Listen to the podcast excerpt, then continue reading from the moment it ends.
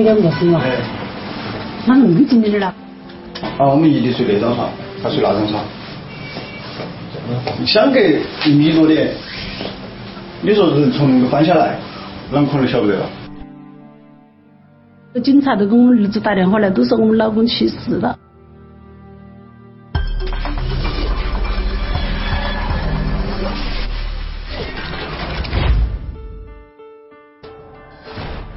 聚焦一线，直击现场。这是在重庆市渝中区的一家宾馆内拍摄的视频。视频中出现的女人名叫陈娟。在拍摄视频的前几天，陈娟的丈夫胡刚在这家宾馆去世了。陈娟说，胡刚在去世前身体好好的，并无异样，怎么在这家宾馆住了一晚上后，就莫名其妙的去世了呢？一起进入我们今天关注的事件，了解它的来龙去脉。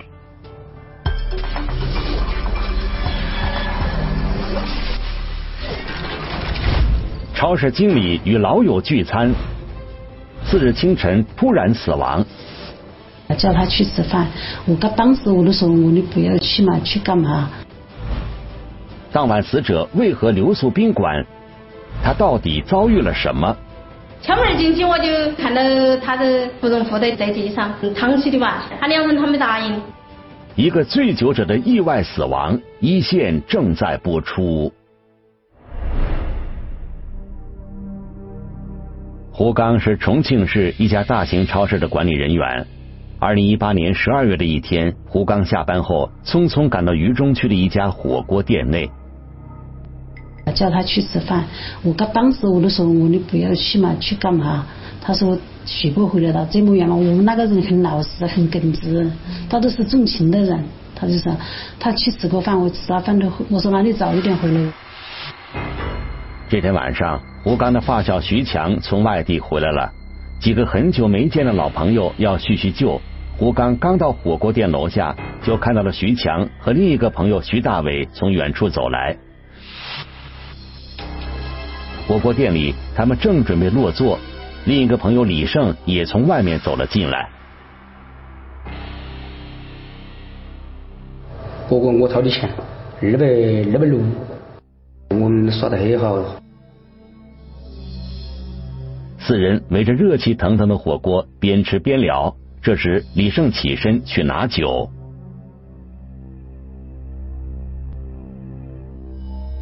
第一次去拿拿酒啊，是那个李某去拿的，他拿了六瓶那个药酒，每瓶呢大概是二两五，也就是一百二十五毫升左右。他们由于六三个人喝酒。他们第一次拿的六瓶所以每个人喝了两瓶没过多久，他们就将这六瓶酒喝完了，但似乎意犹未尽。他的酒量是一斤二三两。第二次和第三次都是死者胡某去拿的酒，每一次啊，他都拿了啊的六瓶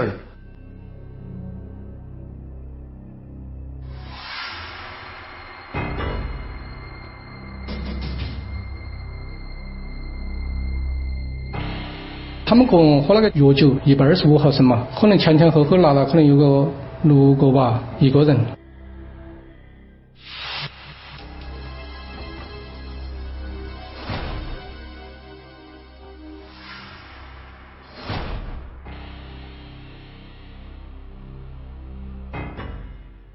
因为他们也互相了解，这个里面四个人呢，其中只有宾馆老板许某不喝酒。其余的呃三个人，他们都喝酒，而且他们喝多少酒，他们自己也非常清楚。这时胡刚还想起身去拿酒，但徐大伟觉得徐强刚从外地回来需要休息，大家也确实喝到很晚了，便出言阻止。一口一个，一口一个，我父亲就喝不得了，我说要不得，我能够喝要做醉。还要去拿，要到要到吧台去，要找老板娘。我这一看不对头，我说那啥，走了走了，不准再喝了。就这样，一顿饭吃了三个多小时，眼见餐厅里的客人已经寥寥无几，四人才起身离开。接着，徐大伟、徐强、李胜三人聊着天先出来了。胡刚落后，脚步略显蹒跚，倒也意识清醒。四人商量一番，决定去徐大伟开的宾馆入住。这时，胡刚接到了妻子打来的电话。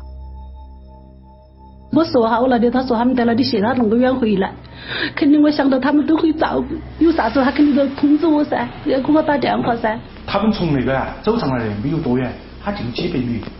他们吃饭那个地方到他那个宾馆也只有几百米。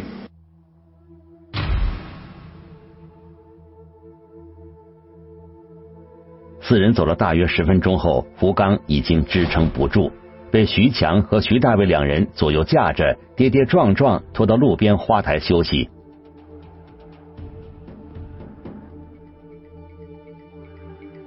没过几分钟，李胜摇摇晃晃走了过来，随后三个人围着胡刚几番拉扯拖拽，过了两分多钟，才把他扶了起来。下楼的过程之中。大家还是清醒的，说实话，我也是清醒的那时候。估计是吹风，那个风一吹起来，我估计是啷个着的，我都找不到方向了。这个时候，除了没喝酒的徐大伟意识是清醒的，其他三人都醉眼朦胧。徐大伟赶紧给在宾馆等候的妻子打去电话，让他过来帮忙。到了宾馆后，李生的家就在附近，便自行离开了。到了之后，死者胡某啊。已经就是说坐在一楼登记台那个椅子上，然后呃登记之后，他们都自呃都扶起上楼去了。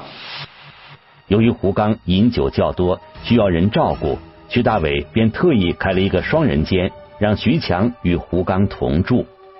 因为我们那个标间两个床，刚好让他们两个睡噻，啊，我不可能把他俩一个人安排一个。房间噻，主要是好照顾。安排好一切，已经快凌晨一点了。徐大伟也去休息了。直到第二天早上八点，徐大伟妻子去查看胡刚的情况，才发现出了意外。敲门进去，我就我就看到他的呃芙蓉敷在地在地上躺起的嘛，他两声他没答应，我就一冲那个出来，我都着急啊。幺二零来一看说。没得生命体征了，好，我接着马上又打幺幺零。重庆市公安局渝中区分局两路口派出所的民警接到报警后，立即赶到现场，在对现场做了初步勘查后，便立即通知了胡刚的家属。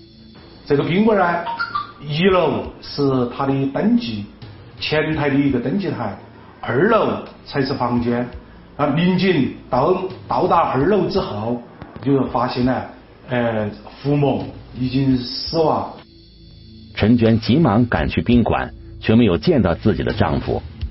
徐大伟告诉陈娟，胡刚已经被送去了医院。我都觉得天都要垮下来的那样，我还去找那个银行卡，我说到医院去给他弄药，还什么什么的。最后我儿子说，在不了。当时我就倒下去了，我儿子给我扶起来。那个医院隔那里很近，我们以为那个人在那里，结果不是在那里，在殡仪馆里。这时，刚刚酒醒的李胜也得知了胡刚去世的消息。啊，当时我心里都大吃一惊。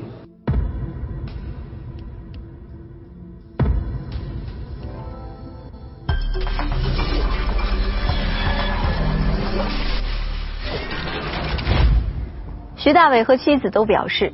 不知道胡刚在房间里到底经历了什么，他们猜测胡刚是饮酒过度导致的死亡。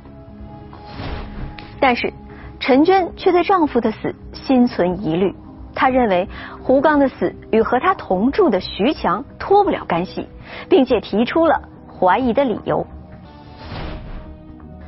我们来听一下，好像他这个这里青了这么大一块，不知道是怎么一回事。他有没有下什么狠手啊？陈娟说，胡刚的身上有伤痕，并由此判断徐强很可能就是杀害胡刚的凶手。但这样的判断听上去很牵强。首先，伤痕需要警方的科学鉴定。其次，徐强和胡刚是多年的好友，不可能无缘无故下此毒手，除非两个人之间存在着我们还不知道的恩怨。要判断徐强是不是胡刚死亡的直接责任人，我们必须回答两个问题：第一，徐强当晚是否和胡刚发生过争执，并且对胡刚实施了侵害？第二，这两个人此前有过什么不为人知的矛盾吗？我们来听听本案涉及的相关各方声音，解开疑问，还原真相。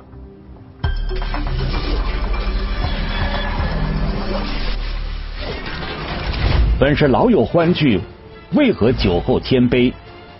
是朋友之间心底的积怨，同屋人又为何突然离去？一个醉酒者的意外死亡，一线正在播出。现在要想了解真相，必须先找到徐强，但徐强似乎消失了。他一直都没回来，都没露过面。陈娟来到宾馆找到徐大伟，但是徐大伟表示自己也不知道徐强去哪儿了。此刻，陈娟觉得很无助，坐在丈夫最后身处的房间里，看着空空荡荡的床铺，陈娟悲从中来。她难以想象丈夫经历了怎样的痛苦。我心头想到我丈夫死的事儿，不晓得好难过，好难过，不晓得是哪个搬过去，哪个咽的那口气。陈娟觉得很奇怪，徐大伟作为宾馆的老板，又是徐强的朋友，徐强去哪儿了，他怎么会不知道？这时，徐大伟妻子回忆道：早上的时候，他确实看到徐强下来。我看那监控是水果儿从那个屋出来了过后，非非常着急的那种在穿衣服，边走边穿衣服，然后咚了咚的下楼，下楼招呼都没打一声就跑出去了，跑出去了可能发现自己包包没没背，然后就进来问了那个老老板娘一下，他说碰个包包哎，可能包包在楼上的，他一跑上去在楼上去拿包包，那时候七点七点钟。徐强为什么一大早就匆匆离开？这让本就觉得徐强可疑的陈娟更加疑惑。难道事情真的如陈娟所说，胡刚的死与徐强有关？陈娟告诉侦查人员，胡刚与徐强的关系其实并不是看上去那么要好。他们不是好朋友，他们是面子上好，他们心里面一家人呐，就是农村嘛，就想把我们一家人整到那一种。而且，据陈娟了解，当晚吃火锅的时候，胡刚与徐强发生了争执。听到那个词儿说嘛，他说嘛，他们两个嘛也说到老家那个事情，说到老家那个树子的事情。他说那个树子的，我栽栽到我门槛角了，就是我屋的栽的树子嘛，栽到我们门口角哈。我们那个都说，他你不可以栽到我们门口角，你把我们屋挡到了哈，把我们门挡到了，要不得。原来徐强与胡刚在老家是邻居，但父辈一直都有矛盾。修公路，修那个路，给我们占了这么占了那么多，一点都没还给我们。现在我们那一块田还是荒起的。胡家本就对徐家修路占地有意见，哪知徐家还在三年前把家乡的老房进行了翻新，这让两家的矛盾更加严重了。他们修房子的方向啊，处处都是对待我们嘛，这个也有矛盾。他们老家那个房子嘛，不是修在那个那个朝嘛，修的一个像那个老虎嘴巴那种嘛，就恰恰农村有这种风俗嘛，你知道吗？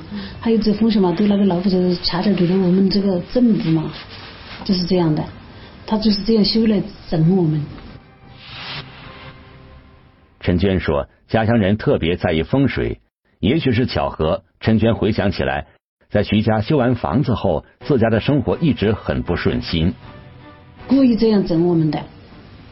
自从他们修了房子过后，我们家都出什么都就出事。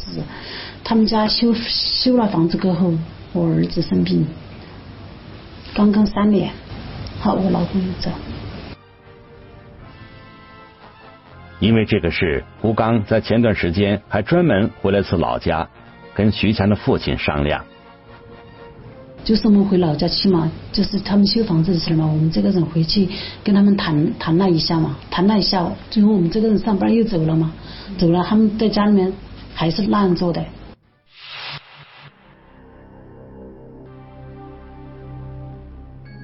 胡刚在老家与徐强家人的谈判并没有成功，从此胡刚在老家的父亲与徐强家更没有来往，很少打招呼了，很少。陈娟说，胡刚在吃火锅当晚又跟徐强提及此事，所以两人发生了争执。徐强很可能怀恨在心，趁胡刚醉酒下此狠手。徐强的突然离开就是最好的证明。这时，从家赶来的李胜听了陈娟的分析后，才说出徐强早上匆忙离开的原因。第二天早上，徐某哎，因为要有急事到新桥医院去照看他的呃岳父，所以他都提前离开了。警方立即赶到医院，从徐强家人的口中证实了徐强一大早确实是赶来了医院。但是前天晚上在宾馆的房间究竟是怎么一回事呢？他跟我讲的，他是那讲的，他那个丈老汉在新桥医院确实不好，也说老实话。他说他出来看到是葡萄底下的，他说喝下酒嘛的，很正常噻，睡会儿瞌睡是吧？他就陪他家嘛两下，他说：“附近的附近的，老子走的哟。”他说：“怎么走的哦？”他说：“没喊答应，没得喊答应。”哎，喝的慢慢就喝酒嘛，老子就请你龟儿多睡一会儿，他是也不会死人那种现象噻，是吧？徐强认为胡刚只是喝多了，还在睡觉，岳父那边又在催自己，徐强拿上衣服就匆忙离开了。啊，他一起来看他趴在地上了，然后拍了两下，叫他没答应。他就匆匆忙忙的走了，没有叫醒，他也没有，以为是酒喝多了，喝醉了，他都没有管了，没管他，也就他自己就先行离开。但是陈娟不能接受这样的说辞，他认为徐强看见胡刚趴在地上是见死不救，搬到地下去了，他我都有点不怀疑的是哪儿呢？他们两个隔那么近的点儿，他不可能不知道他搬。人死了，他肯定都要搬几下噻，他不可能不听，没听到，还在地下躺起，他为什么不跟老板娘说？我都是怀疑他那些。正常人的思维来说，大冬天的我趴在地上，我叫没没叫起来，是不是？我可以跟他扶到床上去，但是他没这样做，啊，那疑点是非常之大的，啊，他肯定是发现我们一的趴在地上有不对的地方啊，他才跑来的。陈娟还认为。徐强到现在都没有出现过，是因为心里有鬼。而且徐强也只是说了早上离开的情况。前一天晚上他们在房间，胡刚睡着后他做了什么，徐强并没有解释清楚。就说从我们那个人火化了过后，他都没来了，都没露过面了，他都走上海去了。他跟他弄在那个房间里面，到底他们做什么，我们也不知道。这时，胡刚的尸检报告出来了，呕吐物、窒息死亡，但是还是没人能管他，自己那个那个东西啊卡到卡死了，那些吐那些东西啊。但是陈娟说，她始终忘不了胡刚身上的伤痕，她认为胡刚在死前受到了殴打。根据当时现场和法医呃的。呃，检现勘和检验应该没有没有其他任何外伤和外力伤。最终，警方得出结论：胡刚的死是意外，不予刑事立案。相关赔偿由死者家属和当晚吃饭的三名朋友自己去协商。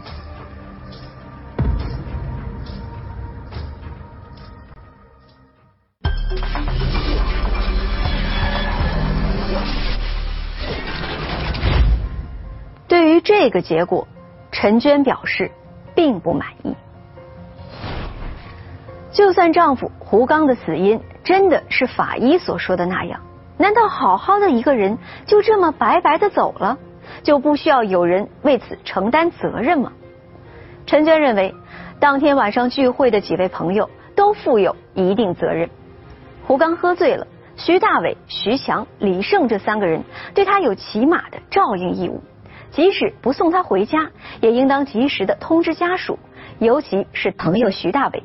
他把胡刚留宿在了自己家开的宾馆里，更应该好好的照顾他，防止出现意外。此外，聚会的时候有三个人喝酒，那为什么最后只有胡刚一人遭遇不测了呢？陈娟想知道，徐大伟、徐强、李胜三个人是不是有恶意劝酒的行为？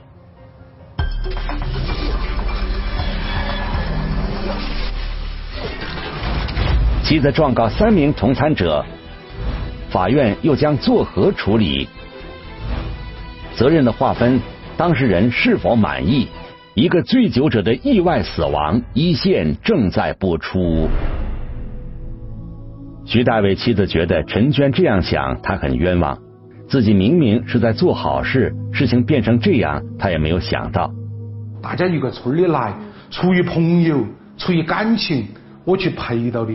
好，我又不喝酒，好，你们一喝酒，你们喝喝醉了，而且我还把你免费的，当我给提供旅馆，让你在旅馆来住，朋友住，结果我最后还赔钱，所以他心里头也很烦恼。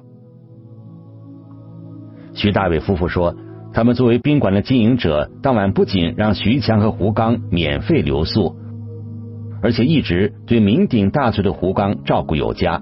一整晚那是提心吊胆，根本没睡好觉。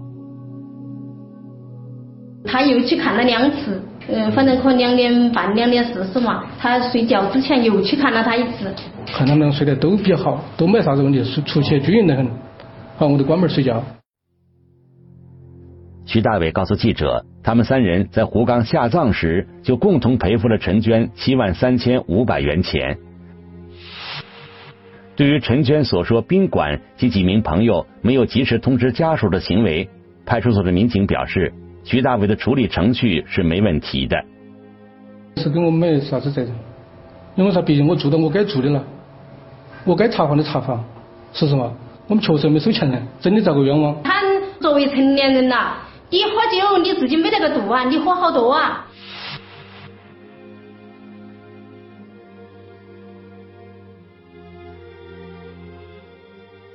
要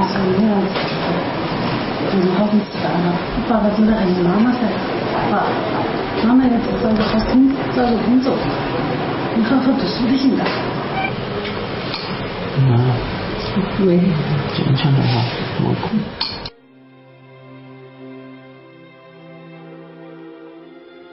儿子懂事的劝慰，愈发让陈娟心如刀割。她和丈夫胡刚育有两个儿子。大儿子已经成年，可十五岁的小儿子却在三年前查出白血病，每月的医药费都是一笔不小的数目。三年就是我们自己出来吃那个中药，就是十几万了，现在一个月是两千多，吃那个中药嘛，一副药都是八百。一每会儿一起做果然，我那个儿子。每一次的话，都是拿一个那个毛巾，拿牙齿咬到起住。一出来的话，妈妈，我没得事，我不痛的，他都晓得我着急。我那个小儿真的是太懂事了。如今丈夫的突然离世，对这个本就举步维艰的家庭，无异于雪上加霜。陈娟更担心家里经济支柱的坍塌。耽误儿子的治疗，于是将徐强、李胜、徐大伟以及他经营的宾馆一起告上了法庭。当时原告来起诉被告呢，他的主要理由就是认为被告在这次嗯过程当中侵害了死者的这个生命权，所以说呃以生命健康权的这个案由来起诉的。当晚在饮酒的过程中啊，嗯。他的妻子，他的妻子告诉我们，嗯，在其他的朋友，嗯，其他的朋友李某和徐某，呃，对这个死者胡某有一个呃过度劝酒的一个行为。在徐大伟、李胜、徐强的叙述中，他们在当晚的火锅店并没有刻意劝酒行为。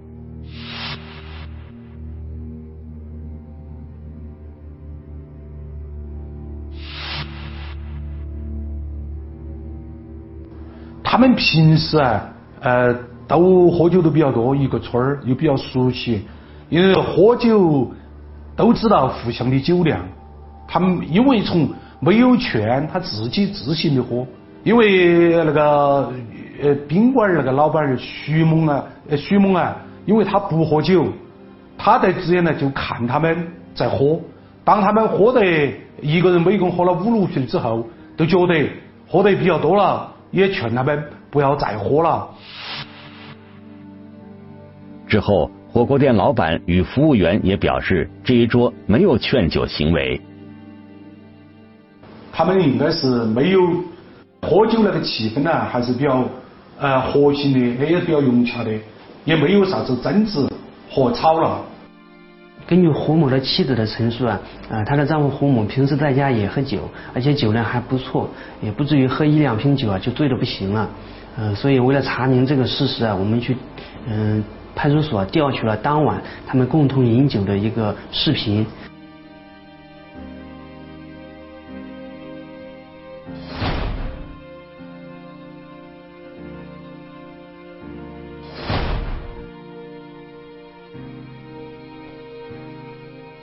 根据这个视频里面显示的情况，嗯，当晚胡某在饮酒的过程中，他是自行去取的酒，而且是跟朋友一起喝酒的过程中啊，我们也没有发现其他人对他有一个灌酒或过度劝酒的一个行为，所以原告的这种说法是不成立的。种种迹象表明，当晚一起吃饭的四人互相都没有劝酒，但是他们有什么应尽的义务呢？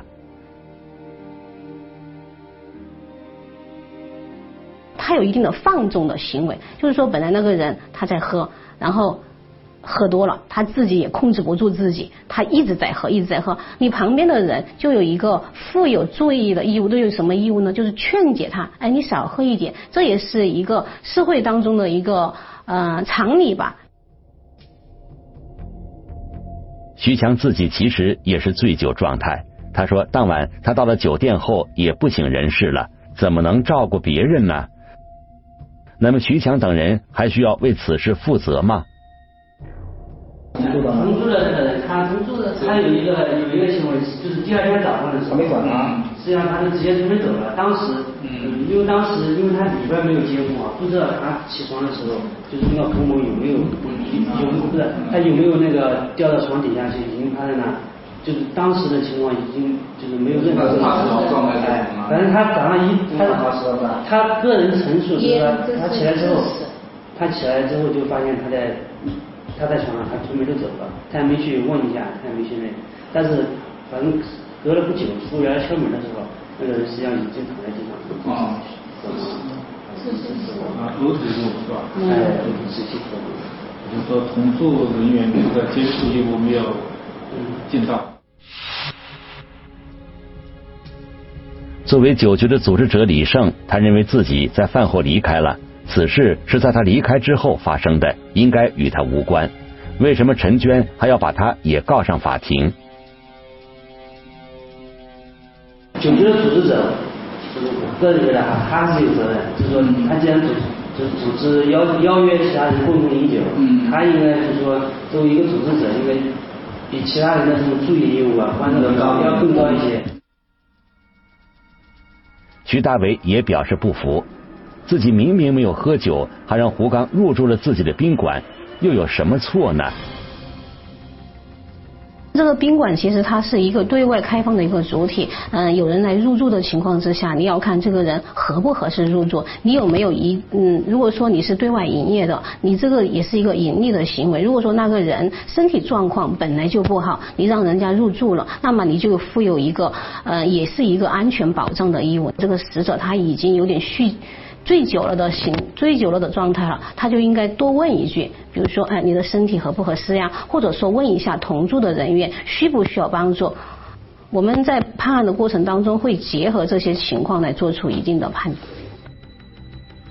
徐大伟认为，虽然自己是酒店的经营者，但是胡刚当晚入住并没有收取房费，这只是朋友间的留宿。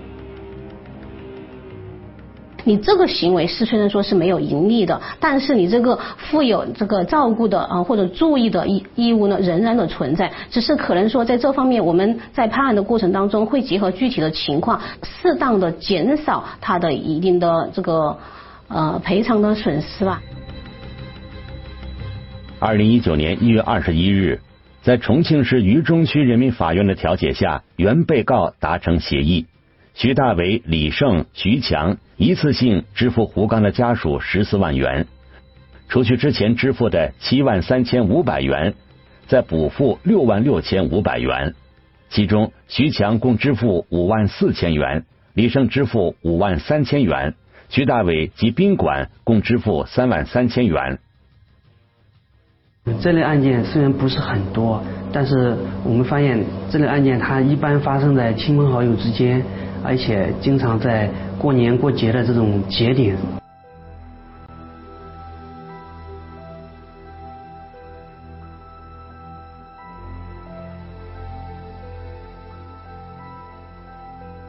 嗯，这就告诉我们，就是说在朋友聚会饮酒的时候，就是饮酒要适量；二一个是呃，大家共同饮酒，你要对其他饮酒醉酒的人要尽到一个适当的照料义务。陈娟说：“对于这个调解结果，她其实并不满意，因为再多的钱都买不回丈夫的生命，何况区区十四万也无法给她和患病的儿子足够的生活保障。”我们觉得你本身你不能要求他人对你的关爱太大，因为你本身你是一个有有形成年人，而且你把你把别人对你的关爱扩大了，那以后这个人与人之间的交际。该怎么该怎么交那里？大家的边界在哪里？都没就不好操作。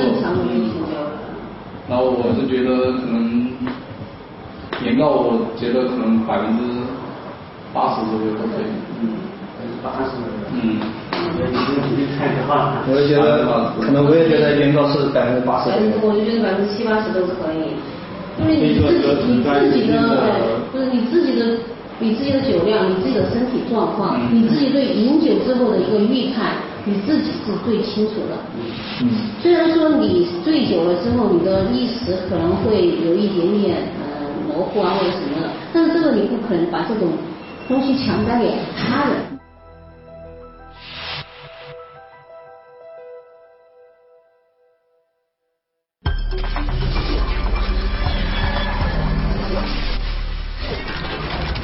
据世界卫生组织统计，每年我国都会有超过十一万人死于酒精中毒。但这份死亡名单上，不仅有胡刚这样的家庭支柱，也有风华正茂的年轻人，本应颐养天年的老年人。那为什么会出现这种情况呢？专家对此会有怎样的解读呢？以亲朋好友大家喝酒助兴。也是人之常情，但是这个情我们一定要注意。第一个，它是情情义的情；但第二个情呢，我们要分得清的清，那就是在轻义的基础上，我们要分得清轻与重，哪些是可以的，哪些是不可以的，哪些是越界的。在此基础上，我们才能最终达到第三个词，叫做亲亲人的亲，有情有义，分清了界限，最后我们的情感会越来越轻。虽然我们说死者常已不应该做评论，但是由于他的死亡造成了几个朋友、几个家庭都或多或少的受到了损害，其实对于我们每个人而言都是一种伤害。